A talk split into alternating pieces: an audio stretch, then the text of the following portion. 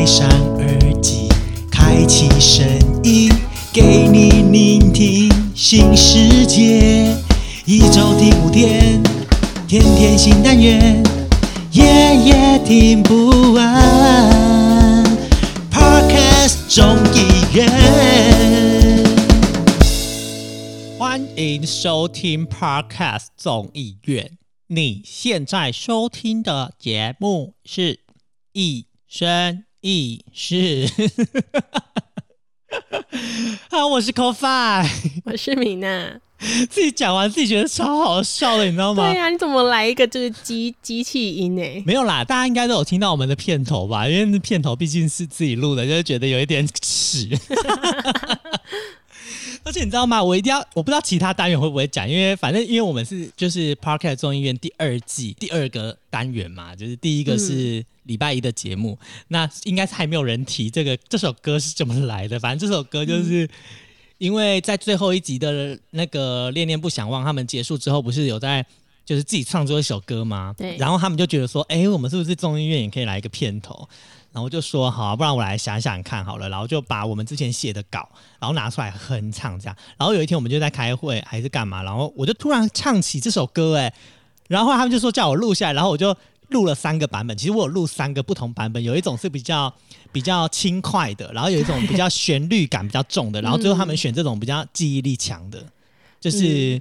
可能大家听过一次之后，就会不小心印刻在脑中，因为它就是就是很。比较比较那个电台的感觉。对对对对对，所以后来就选了这个版本，然后选完之后，我自己觉得很可耻，但是我觉得很骄傲啦，很骄傲，就是感谢大家使用我的作品，嗯因为感谢个倪晨的那个帮忙，这样子还弄了一个小小的编曲，这样子。那今天呢，算是我们 Parket 众议院二点零嘛，哎，也不能说二点零呢，就是第二季啦，对不对？对对，对对对，然后，唉，最近你知道吗？你不要看我们疫这样开开心心，啊，嗯，就是疫情的事情，其实弄得我们都很焦躁。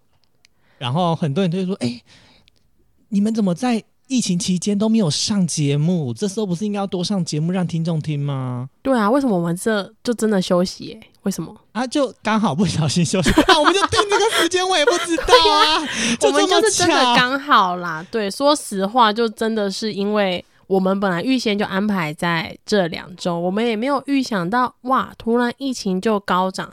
那当然，我们也不会因为疫情就想说好了，我们就赶快多录一点节目，所以就嗯专心的休养。我觉得大家都需要休息了。哎、我真的是认真在休假。如果如果就是我们听众前面，就是我们广播前面的听众们有有在看我发了我们的 IG 的话，应该知道，哎、我 c o f i 我是很认真在休假哦，就是你非常认真，认真到我难以置信。就是所有的人都觉得 c o f i 消失了，就是我觉得要跟听众讲，虽然我们我们上播虽然是已经六月了嘛，可是我一定要说 c o f i 在五月份中旬到五月底都是做一个很荒唐的。完全与世隔绝，他很认真在追剧，然后追完剧还陷入在剧情当中。那我想说啊 i 你清醒一点吧，我们 round down 都还没写完呢。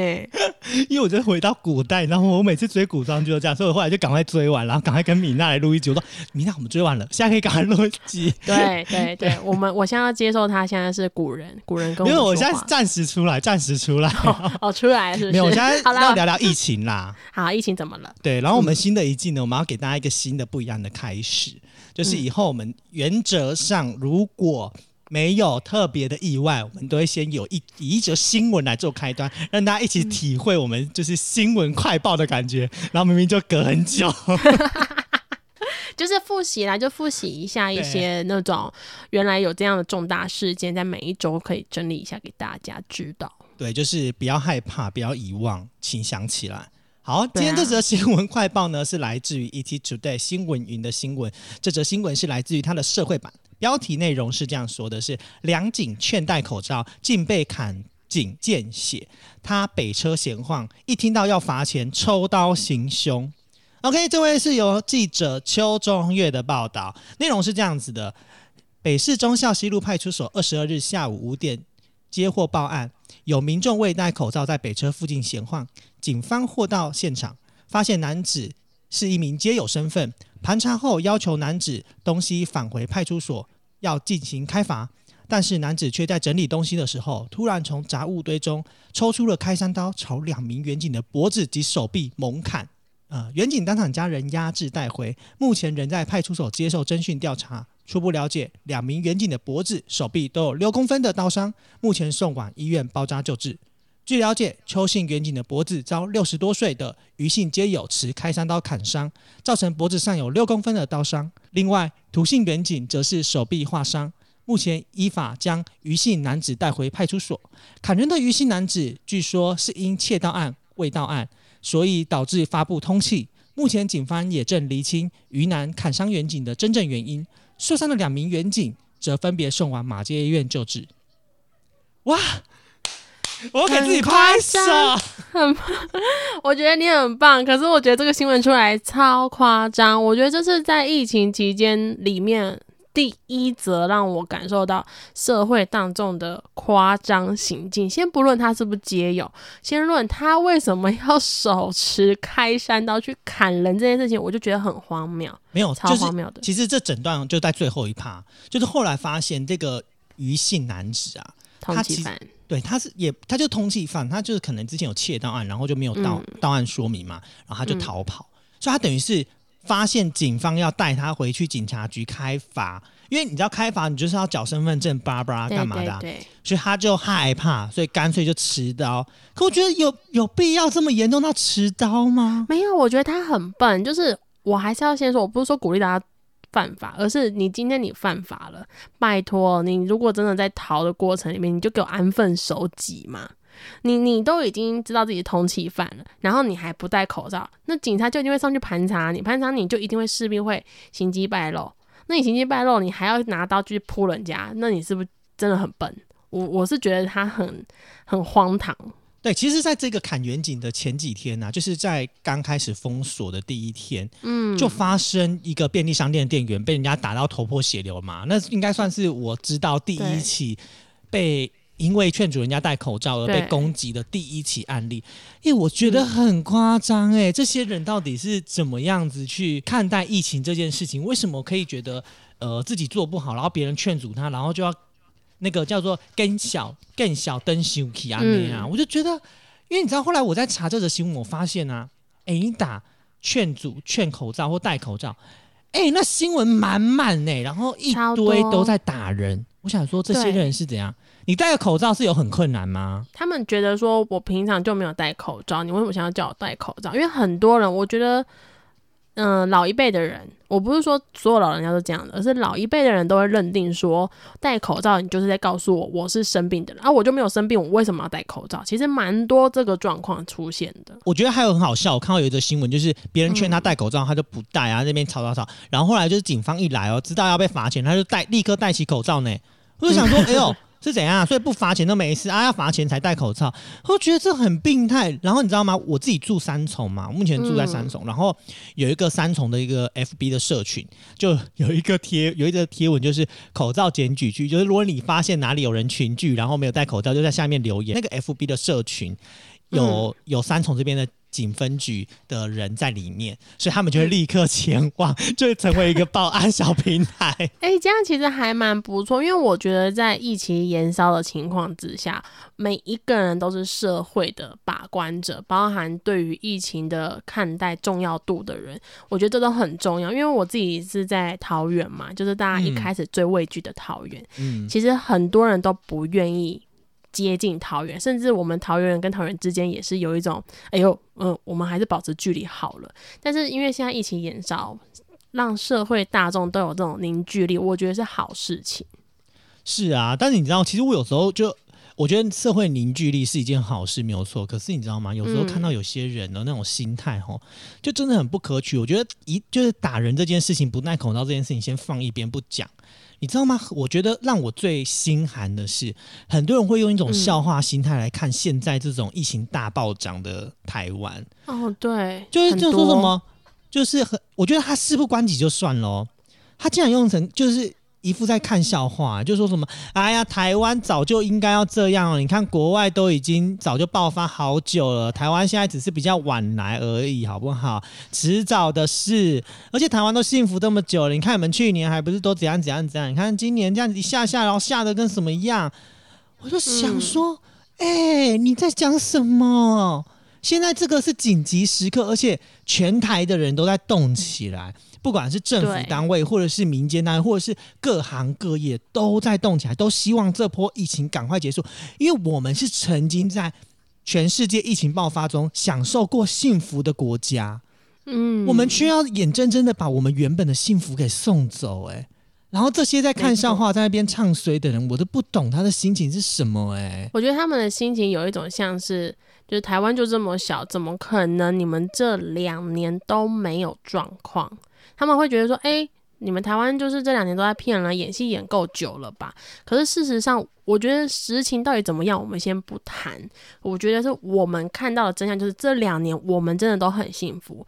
原因启发的状况，我觉得我们也不用多说。但就是既然都发生了，大家不要再用看待笑话的方式去研究这件事情，而是我们应该怎么止血，怎么去包扎，怎么去把这件事情 hold 住，而不是那种哎、反正都放假了，好了，就这样子啊，对啊，反正台湾就是沦陷了。你怎么有这样的心态啊？你这样的心态从哪来的？你妈这样教你吗？你爸这样教你吗？很不对吧？就而且重点是你跟我们都是生活在同一个岛屿上、欸，你现在要出去你也出不去、欸，我们再继续这样延烧下去，我们国家就可能被国外列为可能警戒区会提高，你出不去、欸，啊难道你就要在这个岛屿上跟我们一起等死吗？而且讲一句实在话，大家不要忘记哦，因为已经警戒到就是所谓的澎湖花火节啊、金门、马祖这些会不断的出去旅游的地方。先不论国外，因为国外本来我们就是限制嘛，可是这在台旅游大家都已经被限制住了，还很多人觉得说，诶，还好吧，反正我们就已经反正就锁国啊。诶，什么叫做反正就锁国？对啊，而且还说什么，不然就封城啊，封城就好了。你怎么讲那么冠冕堂皇？就是有这么简单吗？你准备好了吗？我就想问，你说封城的人，你准备好了吗？你真的准备好所谓的封城状态吗？就是不要讲的这么简单，不要讲的就是还好吧，反正就是在家里呀、在家里，然后呢，你有想过你会来怎么会怎么样吗？我觉得乖乖待在家就算了哦。哎、你知道吗？有人假日还跟我去爬山，说啊，反正那边人少啊，也不会有五人聚集的问题。对，我想很说多，嗯，你待在家是会有事吗？我觉得最过分的是，就是在疫情延烧的时候，大家第一句话是我们去南部去避难，就是你这是什么心态？就是你都已经是身为北部的人，你也知道你自己很危险，又或者是你知道你今天去山上对会很少人，可是你怎么敢确定你自己没有感染病毒？你怎么敢确定你今天的衣物上没有病毒？你你哪来的自信？就是我们身为在北区的重灾户地区，我们自己都很小心翼翼，怎么就会有你这样的心态的人出来，然后让我们跟你一起承担？就是我觉得北部的人，大家要一起有一个意识，不要让你的错误行为导致我们也是那一个共谋，因为我不想跟你成为共谋啊，我不想要成为你那一个北部的人，我不想。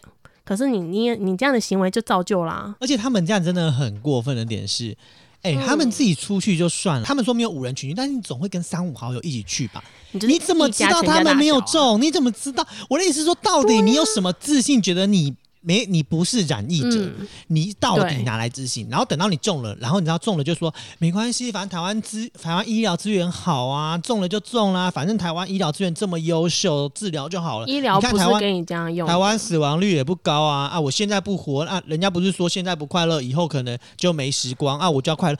嗯我我提到这，你知道我这拳头就硬起来，你知道吗？就很想打下，就觉得说天哪，你搞领下面消尾，然后我觉得疫情期间就是会让你知道嗯什么是你的朋友，就是像这种人就真的不用再跟他做朋友，因为我觉得对，他连你身，他连自己都保护不了，他连他身边的人他都不愿意去保护，他有什么资格说是你朋友？对啊，不过我觉得就是在我们这样情绪激动情况之下，我们还是要来聊聊我们的生活的一些状况哦。就是我还是要想问一下，就是讲到朋友嘛，嗯就是朋友这样的情况下去，我相信有些是好朋友，有些就是我们心知肚明的，就是这种人因为疫情关系，我们不想跟他当朋友。但 c o f i 有没有哪一些人，就是在你认识的情况之下，你会觉得说，天哪，我怎么跟你会是朋友，你做这个行为超荒唐的。我跟你讲，就是这个人，我没有觉得，我没有，嗯我不知道，我没有觉得跟他不是朋友，但是他做出这种行为之后，我们整个群主的朋友们就另外创了一个嗯群，就是自从他做了那件事之后，我们整个朋友群就另外创了一个群，里面就唯嗯独没有他。哦，小群都是小群，嗯，不是因为这件事情实在让我们觉得太荒唐了。他怎样？他是荒唐到我觉得一般人都觉得不可思议。这件事情的发生是在疫情刚开始的时候，不是这一波，就是去诶应该是去年的时候。那你知道去年疫情开始是在过年左右嘛？嗯嗯，然后那时候过年刚开始啊，口罩不是就被抢购啊，然后就就是酒精被抢购嘛。那在被抢购同时，后来政府也很快的做出一些应应措施，比如说什么啊，你可以就是用登记的方式，或者是去呃医疗诊所买口罩啊，然后它是一个人限制一定买得到等等的。措施嘛，结果我那个朋友就是可能也觉得没有很想要，就是做这件事情。他觉得口罩还好，嗯因为刚开始嘛，就是觉得荒僻呀、什么的，就没有想做这件事情。那他殊不知一件事，就是在搭乘大众运输工具的时候，嗯都需要戴口罩。然后对啊，很正常啊。他就没有得，他可能就是一个资讯比较落后的人。然后他那时候有一次，他从中部来上台北，这时候发现了一件囧事，嗯他没有口罩。啊，那怎么办？赶快去买。然后他就问了那个司那个记那个什么公车司机什么什么的，然后司机就说就是没有口罩，因为那时候就是真的没有办法像现在，你你去店家你真的没戴口罩，他就说、嗯可以把口罩戴上吗？然后如果我没口罩，至少人家还会拿给你说你赶快给我戴上。我觉得现在的形象是这样，但那当时不是，当时就是大家都没有口罩，所以也不会有人。就是慷慨的给你一个口罩，然后他竟然就在我们群组说，他觉得客运司机真的很不人道，竟然要强迫别人戴口罩，为什么都没有准备？那这样的话，他们要怎么搭乘？嗯，然后那时候我们其实大家都惊恐，你知道吗？我想说怎么会怪别人？就是你今天你要做这件事情，你本来就要自己准备好啊。那是因为今天在台湾呢、欸如果今天在国外，然后他告诉你说你没有准备好签证，你就不能进来我们国家，然后你你已经飞到那个国家，然后你说啊我没有签证，人家要遣返你回去，然后你跟他讲说啊你怎么没有你怎么没有做好这些准备？我可以在这边现场处理啊什么的，你就是不能用这种消极的心态吧对？呀、就你要先做功课吧。可是我觉得他，然后我跟你讲，骂完是一件事哦，他最后还是上车了。嗯然后他上车的时候，他跟我们分享了两件事情，我们连我们全部的人就他从他一分享完，我们就立刻创了新的群组。他嗯，他分享的第一件事情是，哎，我跟你们说，后来我上车了。嗯，怎么上车的？买到口罩了。不是，我后来就是想说，我就是想想想了很久，我又不知道该怎么办，我就去翻了很多的垃圾桶，终于捡到了一个口罩，屁呀、这太夸张了吧？我整个傻眼。他很认真吗？对，他说他翻到一个口罩，终于翻到了一个口罩，然后他觉得很开心，然后就他没有在开玩笑。他没有开玩笑，而且这是真实案例。可我跟你讲，嗯你不要以为就这样子哦，就是这是第一件事，我们整个惊恐。哎、如果你听到你朋友做这件事情，你会不会觉得他怎么了？我会觉得说，天哪，就是都已经疫情了，然后你给我去翻垃圾桶的口罩拿起来戴，你在干嘛？你知道这个情况很像一种情形，就是。嗯，呃，我不知道这样会不会很恶心。但如果你在吃饭的说话，请你跳过。就好比你今天去上厕所，然后你发现你没有卫生纸，然后你从垃圾桶里面捡别人擦过的卫生纸来用 的那种感觉。哦，我觉得好恶心，我现在有点想吐。可是就是同样的感觉啊，你不觉得吗？毕竟那是别人戴过的口罩，而且我怀疑就是人家会丢掉，绝对是可能已经脏了。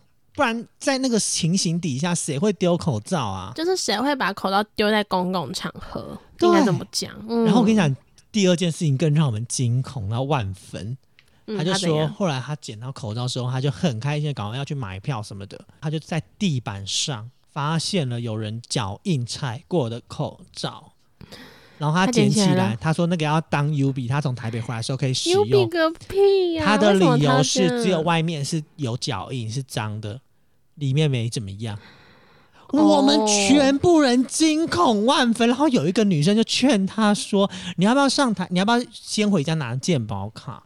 然后你验一下。然后不是你先拿健保卡，然后赶快上台北看哪里有可以买到口罩什么，然后大家就很认真的一直给他很多各种意见，然后他却以此为骄，他说如果等下有看到的话，就是我一定会再多捡几个 U B，不然现在这个情况真的是不合理。为什么他不会就是问一下，如果在北部的话，有没有人可以借他之类的？对，我就觉得不是，我觉得他的这个行为已经就就我不知道这算行为偏差还是怎么样。他就是，而且他为此感到很骄傲，然后还跟别人分享。我觉得如果今天是偷偷剪，从就是硬要上台北，然后我就真的有需求，然后我去剪了这个口罩，我可能就我一定不会讲。对呀、因为很恶心啊！我怎么会分享？而且我，而且我甚至觉得说，我宁愿就是用很多层卫生纸，然后打个就是挖个洞，然后两边绑橡皮筋，我也不愿意去剪口罩。我说实话，要么就是我想办法，就是拿布挖，然后挖一个洞，然后对，而且你知道当时其实嗯没有规定什么，你一定要用什么医疗级口罩或什么。如果你只是为了顶一下，其实你去便利商店是买得到一般布口。布的我不确定啊，我不确定当时买不买得到。但是我意思是说，嗯就这个行为，我真的觉得荒唐。这样这样，这够荒唐吗？我觉得给你第一名。不是，因为我真觉得太荒唐了。如果听众们你没有听过更荒唐的故事，或是真实发生在身边，请你们跟我们分享。因为我从听到这件事情之后，我还没有找到比我这件事情更荒唐的事情。你赢了，你赢了，因为我觉得这个已经是踩到我所有的底线了，我没有办法。我也觉得很恶心。然后你知道，我后来我们就从此创另外一个群，然后大家出去都就是有一阵就不敢约他，因为太恶心了啦。不是，就是这种行为很恶心哎、哎、如果他现在听到的话，他就会恍然大悟，原来就是大家真正的没有邀请我，是因为这个原因，就是他豁然明白，我觉得也是拯救他。说实话，口罩，对啊，口罩你怎么知道前一个人他戴他戴着是怎样的情况？他搞不好一直咳嗽，他搞不好还吐过痰，他还搞不好还感冒流鼻涕我不知道，而且对于口罩事件，我现在有时候就是聊这个朋友，我们每次在聊这个朋友，我们都会很觉得。心惊胆战。对，因为我跟你讲，他除了这种口罩，因为我们一开始真的不知道还有这么脏，就我觉得我这样讲不知道内裤是不是会穿两天以不是，你知道。后来我们后来，嗯，他嗯男生虽然已经就算了，但你知道后来我们就几个人就是在聊这件事情，才发现就是他有就是渐渐发现他其实整个人的卫生习惯不是很好。他就是打打从谷底就是这样子的。不知道啊、可能就是他应该说有时候他会把贪小便宜或者是就是这些小事情，哦觉得自己赚到。好啦，我觉得在疫情上面他是真的，我觉得荒唐是他第一名，可是肮脏程度，我想他可能还不是第一名，可是他足够荒唐，他真的够荒唐，第一名啦，真的。真的，我觉得我觉得真的第一名，而且你知道吗？像这样的情况就会很容易遇到所谓的疫情的破口。你知道、哦这种破口的事情其实一直层出不穷啦。我觉得这也不是要检讨谁，或者是说嗯把矛头指向某某一个人，比如说什么啊那个万华安宫店的就是不对啊，怎么这样子什么什么的。对对对，可是我觉得就是疫情破口这件事情啊，应该要从你我本身的自身做起耶。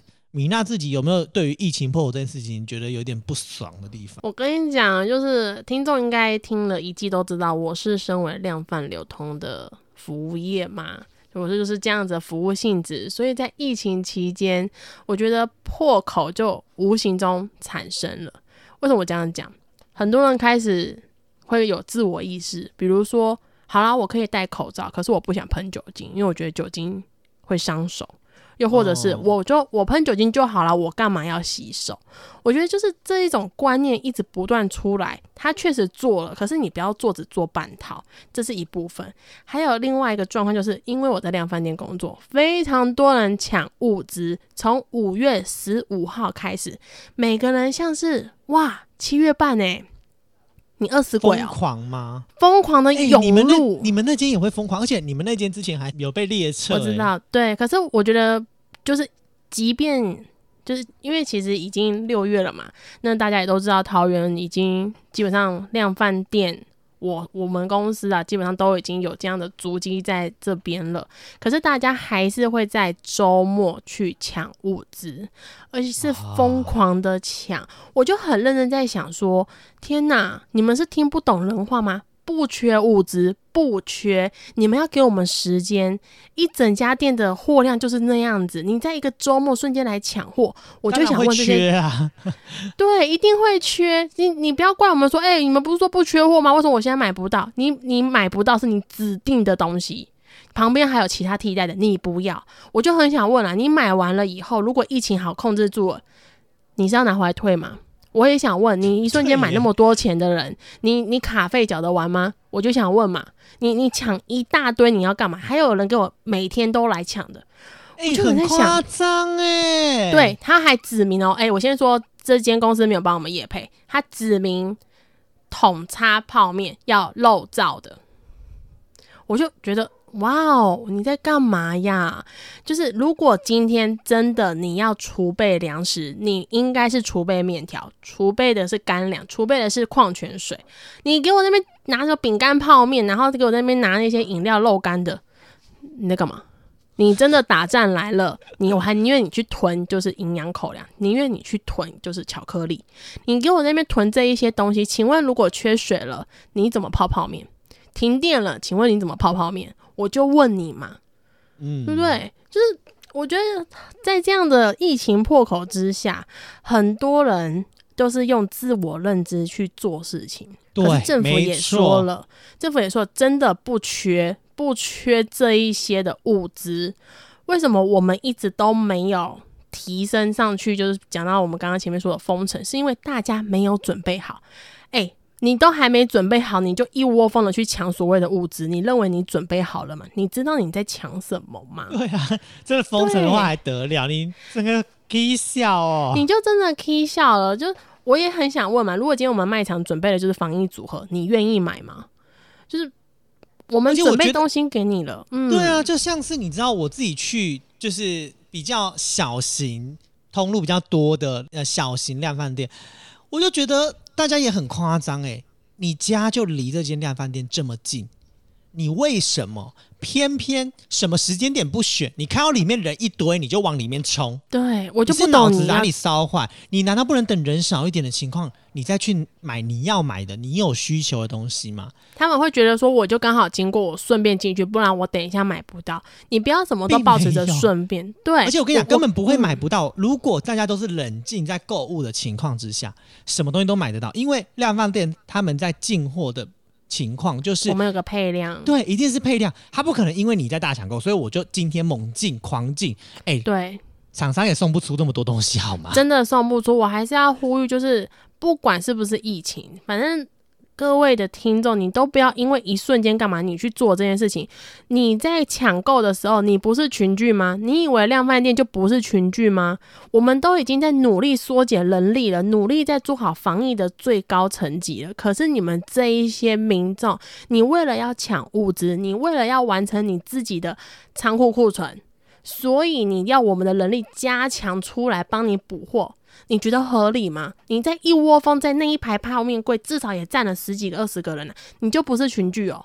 你怎么敢保证这里面的人没有染疫？你怎么敢确认这些人没有这些足迹？你怎么敢确认正在帮你补货的员工他没有碰过这些人？就大家你厘清事情的真相，你不要一窝蜂在做这件事情，因为这就是破口。对啊，而且你知道吗？还有就是别的县市还有筛检完，然后发现是阳性，但是找不到人，那个人失踪的三十几个人呢、你以为这些人就不会混在那个其中量饭店里面吗？对啊，而且我跟你讲，最荒唐是什么？还有人跟我说：“哎、为什么没有一兰拉面呢、就是怎么没有啊？你们怎么没有补啊？哎、你你你你现在还给我开餐单哦？那你要不要直接去台北吃一兰就好？你要不要直接坐飞机去日本吃一兰就好？还在问我说为什么没有？架上有什么就买什么啦，还跟那边跟我讲说要吃什么他。要就自己去订，订了等到人家送来。他还跟我说什么，你知道？他说：“哎、我就是想说我在那个购物就线上购物买不到，还要等很久，我就来你们量贩店看，结果你们也没有，害我白跑一趟。你”啊，你不会打电话来问哦？你是怎样？你这疫情来了，你脑子烧坏是不是我？跟你讲，讲到电话我就一把火。多少个民众都打电话来塞爆我们的电话线，真的有需要的人根本打不进来，他会疯狂的问什么，你知道吗？为什么我的外送还没有到？因为我们有 o Panda 嘛，有哦我 Uber E 嘛，嗯外送平台，这就是生生鲜杂货。对对对对对对他就说为什么还没到？你们你们不是说你们一个小时会送到吗？哎、各位，平常我们一个小时减二十五张订单就已经很要命了，你现在是十分钟就二十五张订单，你觉得我们减得完吗？而且这二十五张单是平常的两倍货量以上，真的很夸张，根本就是接不完。从早上开始 open 的那一个线上平台，就一路疯狂的一直量，一直量，量到我们闭店前一个小时都接不完，都在量。我们要制止这件事情，我们要把货赶快就是说哦停止，因为真的已经销售一空没有了。你你在家里想要领货，卖场也很多人在抢货，不要跟我们说我们挂单为什么没有，我们怎么知道我们现在有？怎么突然一瞬间这个人就全部买完了？我怎么会知道？所以不要再去责怪所有的服务业为什么一直延迟，包含线上平台，包含这些配送人员，他们真的尽力了。真的，而且我觉得就是大家可不可以有一点同理心？在疫情之下，你知道所有做餐饮的或者是做什么的，他们都很戒备，每个都在很紧张，对，大家都在努力。然后呢，这些害群之马，你们这些就是，我觉得这些人就是一个见不得别人好，还是什么样的心态、欸？永远觉得他是老大的心态。你可不可以有一点点的同理心？这个社会会更美好啊！对我也是常常在想说，他觉得说我已经在家里做好居家防疫，我已经做好在家里最高最高成绩了。可是你忘记一件事情，有多少人正在为你而努力？对啊，因为你你在家里，你要物资，你要食物，可能今天你就会拿到了。可是这些正在外面奔波的人，你有真正关心过他们吗？他真的把物资放到你手上的时候，你跟他说谢谢过了吗？还是你叫他直接放在门口说你可以走了，你可以走了，我要喷酒精？你是用什么态度去对待这一些外送人员？我觉得这大家也要好好的审视这件事情，因为我就亲眼看过这个状况。没错、啊，就是我，对啊，我附近的邻居叫了，应该是他应该叫吃的吧，他就说你就放在挂在门上，我不要跟你见面，嗯我不想跟你接触。啊，我知道他们自己也有一些措施，就是外送平台，他们现在也有说，呃，可以直接放门口或者什么的，你可以直接讲。可是我的意思是说，这些所有外送平台的人，他们一样在照着他们日常的事情去走，然后让他们更辛苦。人家说啊，他就领钱啊什么的，对。但是，请你有多一点的同理心好吗？嗯你敢去责怪护士吗？你敢去责怪医师吗？你为什么就只敢责怪这些？就是我又觉得这些人就是很有事，为什么就是要责怪这些在疫情期间、嗯，也在奋斗的人，在对在努力的人？我知道大家都很辛苦，我相信很多人的工作都有被影响。米娜应该、应该被影响，就是整个现在忙到炸裂吧？对，是吗？可是就是因为我说实话，我还不是一线战场的人，其实我们就是人家说的官嘛，我们就是总公司的单位的人，其实我们还是比较幸福的。但是刚好你刚刚讲到责备，我就真的亲眼看到，呃，护理的同学，因为我以前毕竟还是相关科系嘛，然后他就发了一篇文，他就说我连家都不敢回，因为我们家外面堆满了垃圾，邻居不让我家人出来。我就觉得说，天哪，靠邻居们，你们想清楚，如果没有这一些医疗单位的人，有现在的台湾吗？有现在的状况吗？我们每一个人都在控制住了，那一些义消、那些警消、那些检疫员，他在个三十九度的高温下帮你检测这三百个人，你知道他已经长疹子了吗？你知道他有多热吗？要你站在太阳下你就受不了，你何况他们是穿着防护衣的医护相关人员，你们有同理心吗？不要总是觉得说理所当然，不要总是觉得自己很正义。你这些言辞出来，你就是成为大家的压力，因为你不懂，你不在那个岗位上，你不在那个职责上，你不知道它承载了多少的压力，承载多少人的期待。你们每一个人的期待是他们的压力，因为他们只要一点做不好，他们要承载的是对我们做了，没错啊，我们尽力了。对啊，我觉得有时候哦网络乡民或者是我们平时啊，就是比较嗯愤慨这些人，有时候真的要多看一下、多听一下、多了解一下。身其实台湾真的目前这样子下来，是真的大家都很认真的在岗位上。我我觉得国外也是，大家就是嗯，该在岗位上的，大家都很努力在岗位上。那个真的被影响的人一定有，就像我们公司一样，因为我们公司是做活动的嘛。那我们公司一定就是现在所谓的最大受灾户啊，嗯这不用说嘛。可是我们有抱怨嘛？我们也只能苦苦吞了，说活动延期、活动取消，然后呢，就继续的把手边的事情看怎么去 ending，或者是哦，我们该居家了。我们如果真的没有工作，然后跟老板或什么的去思考一下我们之后的情况，嗯，然后好好把这十四天或是这十二十几天守下来。可是你知道，就是有很多对，就是有很多的害群之马不这样想，他们总觉得应该要赚点蝇头小利，然后开始偷偷来、偷偷做、偷偷接，最后变成防疫的破口。我就觉得这很夸张，就好比人家都叫你不要内用了，或者是内用请梅花做，你要把店里面塞爆、塞满，嗯，这什么意思？你不能跟人家讲请外带吗？如果你东西这么好吃，你不能为了台湾少赚那十几天的钱吗？你如果你为了多赚那十几天的钱，然后最后却害得所有的人无止境的破口，然后一直不断的延后，怪谁？你知道我们在三重这边有一些很有名的卤肉饭店哦，嗯，他们因为之前他们其实自己内用，然后有安排，就是比如说梅花座啊等等的，嗯，然后就被民众拍到检举，但他们那个店家就立刻澄清，然后没有抱怨，可能有抱怨在私底下抱怨，但至少他们做出了很明快的决定，就说形形象很好，就说。OK，就是谢谢大家的指教。为了不要成为就是他们自己成为防疫的破口，他们决定就是都不内用，从今天开始全部都用外带。我就觉得，啊我觉得很好。就是，但是现在已经确定下达命令，就是双北不能有不能内用嘛。我就希望这些店家们不要再以身试法了，好吗？不要为了赚那一点点小。我觉得除了店家之外，还有另外就另外一个行业就是。性产业，我觉得也很可怕。哦，就是大家都知道这次可能，我我我觉得不去责怪，就是这次可能的破口是来自于性性产业嘛。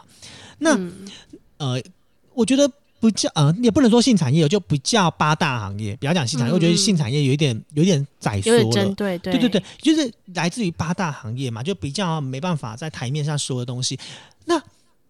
那你们都知道，现在这个环节很辛苦。而且在这个环节底下，那种环境这么的隐蔽，到底谁又怎么样了？你们根本不知道。我觉得这些店家的店主们，你们不要再为难那些小姐们，不要再为难那些少爷们，就是好好认真把关嘛。这个时候还在开 KTV，我就搞不懂哎。然后最后 KTV 爆炸，那到底要怪谁？我我政府没有叫我关，所以我就去高压，我就去营业。你有没有一点自知之明呢？讲到 KTV，我就一把火，而且呢，我还真的在 IG 上检举了不少我自己认识的人，因为我觉得很荒唐，就是你们这些平常就很多夜生活的人，好像一瞬间把你夜生活封闭了。哎，你像是。吸毒没有毒药给你吸一样，你活不下去诶，你就一定要给我说，哎，既然不能去 KTV，我们就去烤肉啊！哎，哪一家？我们家附近还有一些就居家的那种 KTV，要不要去呀？你在干嘛呀？你们这些大学生，你有没有脑啊？你是吃饱太闲，还是你觉得你没事做？你钱太多，你想被罚？就是你们不要总是觉得说还好，不要抱着侥幸的心态。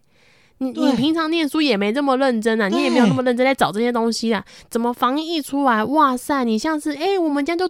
多放到假了，我们就要去约啊，不能去夜店，好啊，来我家开派对啊！不要群聚，不要情聚，不要群聚，你们听不懂什么是不要群聚，在你家就是群聚啦，超过五个以上就是群聚啊！你们有本事你就给我戴着口罩，你就给我梅花座啊，你们就给我全部间隔一点五公尺啊！你有办法吗？你做不到，你就不要给我讲那么荒唐的话。每一个人宿舍就是只有那两三平大，你那边就说我家聚会，你在干嘛？学生们清醒好不好？真的，而且你知道前一阵子学生们还给我跑去什么篮球场运动，说什么运动增加免疫系统，非得要政府单位去封闭球场去干嘛？然后带小哎，三重还一堆人带小孩去公园呢。我我知道大家都很辛苦，大家都闷坏了，我我能够理解，因为我自己居家办公，我也很累。我必须说，你不要想说啊，居家办公很爽哎，每天追剧，每天干嘛？我跟你讲，居家办公很辛苦，而且你要每天想着，就是我觉得绝对不会比在公司来的舒服啦。就是以我来说，居家办公要。证实你真的在做这些事，对，反正就是各种，就其实真的没有那么轻松，所以，嗯。你不要再用这种你是委屈的那种人来搞得一副好像是这整个社会都要替你而打转，请你为别人着想。你知道我昨天就跟我朋友讲说，我真的是受不了，我就觉得这些人应该要枪毙啊，干嘛干嘛有的没的。结果我就说应该要像菲律宾那样啊，就是把人枪毙啊，什么什么的。对。就我朋友就说在台湾不可能，我就说当然我知道不可能，我只是说说。然后他就说反正现在不守规矩的人就是一大堆，我们现在只能好好把我们自己做好。我就想说天哪，就是。你看，连那些很认真守法、很努力想要让这个这个社会变好的人，都很无可奈何的说出这句话了，你就知道，就是请你们拜托你们，好好的待在家里，好好的做好防疫，该做的事情不要不做，不该做的事情就不要去做。真的就是，我相信也有很多家长会觉得说啊，我又要工作要顾小孩。我说真的，你们也真的辛苦，我们也真的没有办法替你们再多分担一些什么。可是就是疫情期间，大家真的咬牙一下，就是撑过去就好了。我们这两周努力了，现在也都六月了，我当然相信我们会更好。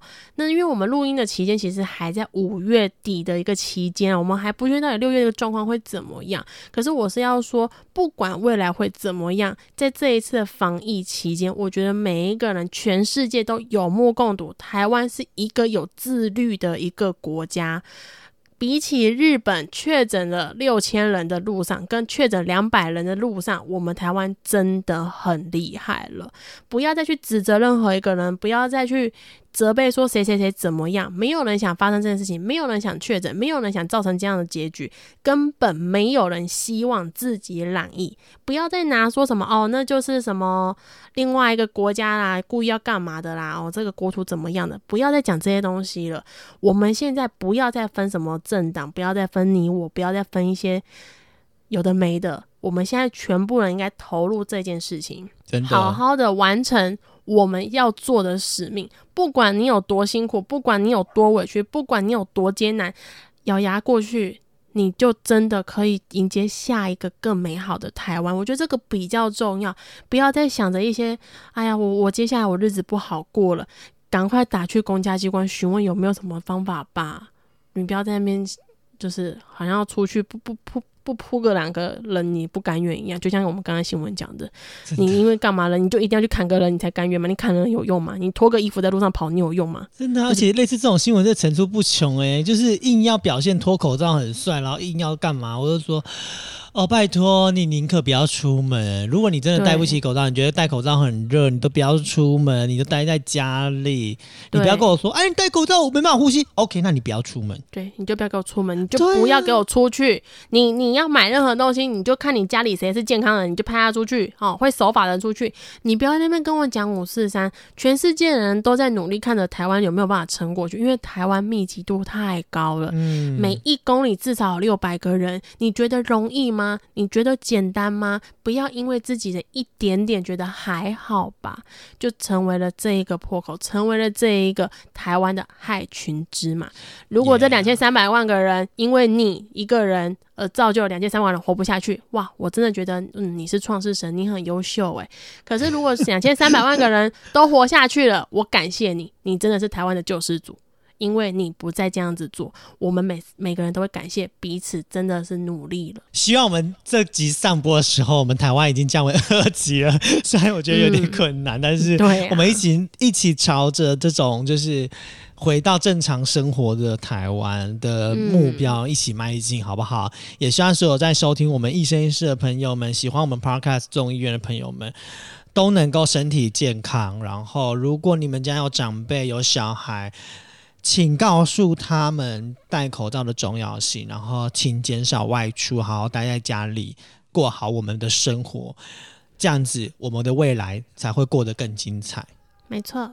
OK，那也感谢大家的收听，我们就要在这边跟大家说拜拜喽，拜拜。那我们拜拜完毕之后呢，可能会听到我们新的口播。那现在我们第二季呢之后的模式，大概会是用一个新闻做开端，然后来个做一点小内容，然后帮大家做一个小小结语结语。那这结语不一定大家都喜，人人满意，大家喜欢啦。但是我们就会稍微做一个小小结语，然后最后就会播一个那个我们的口播。那请认真把口播听完好吗？谢谢。对啊，对啊，那我们就下集见，说不定又给你不一样的我们喽。拜拜拜。感谢您今天的收听，明天请继续收听由依依及倪晨主持的《恋恋不想忘》。如果你喜欢我们今天的单元，欢迎你可以下载 Mr. Bus 这款由台湾本土团队制作、具有高互动性的 App。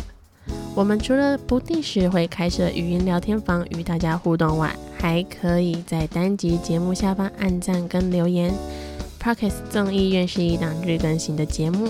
欢迎您在各大收听平台订阅、给五星好评，并分享给更多好朋友，或者直接在 Mr. Bus 定期定额一次性赞助给予支持，让我们十一位主持人拥有更多的创作能量，继续陪你一起过生活。